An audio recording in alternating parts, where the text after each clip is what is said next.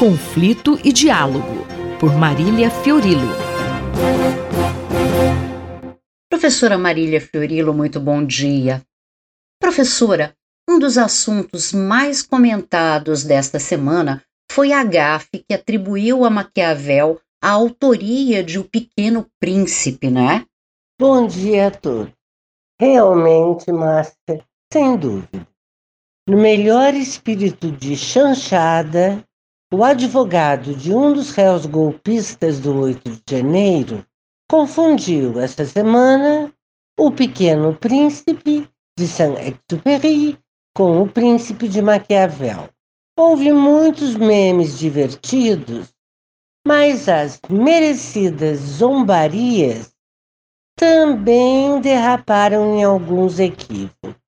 Faltou lembrar Maquiavel nunca escreveu a frase os fins justificam os meios. Nunca, jamais. O que lhe trouxe a injusta má reputação foi uma passagem no capítulo 18 de O Príncipe, em que ele sugere que é permitido e às vezes até recomendável ao governante ser dissimulado, traiçoeiro e cruel, mas apenas e exclusivamente se este fim for o de trazer paz e estabilidade a um território, Itália, dilacerado por conflitos crônicos entre cidades, pilhagens e caos promovidos pela disputa entre grandes famílias, os Orsini, Sforza, Medici, Colonna, Borgia. Assim, a finalidade ou fim do renascentista Niccolò Machiavelli não é qualquer uma. O fim é uma Itália independente, pacificada e unificada. Que insulto atribuir ao maquiavelismo o elogio da patifaria pela patifaria.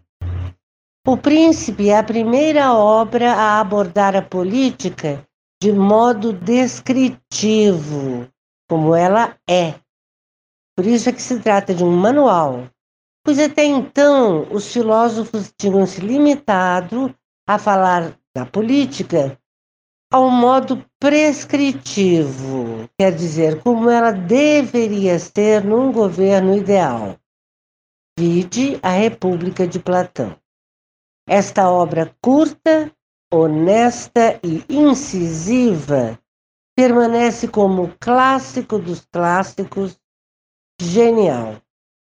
Teria sido uma boa ocasião para resgatar o verdadeiro sentido da obra maquiaveliana e eliminar as adulterações que o senso comum lhe atribui.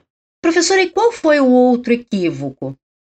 O outro equívoco foi o de considerar O Pequeno Príncipe um livro infantil.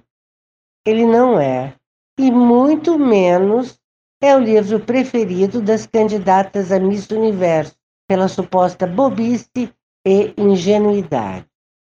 Ao contrário, são aforismas filosóficos, meditações sérias disfarçadas de fábula, e para todas as idades. Assim, a atrapalhada do causídico brasileiro também poderia ser uma outra oportunidade para conhecer o pensamento de Antoine de Saint-Exupéry em outro ótimo livro, Escritos de Guerra, 1939-1944. O prefácio é de Raymond Aron. Esta foi a professora Marília Fiorilo que conversou comigo, Márcia Vanza. Conflito e Diálogo, por Marília Fiorilo.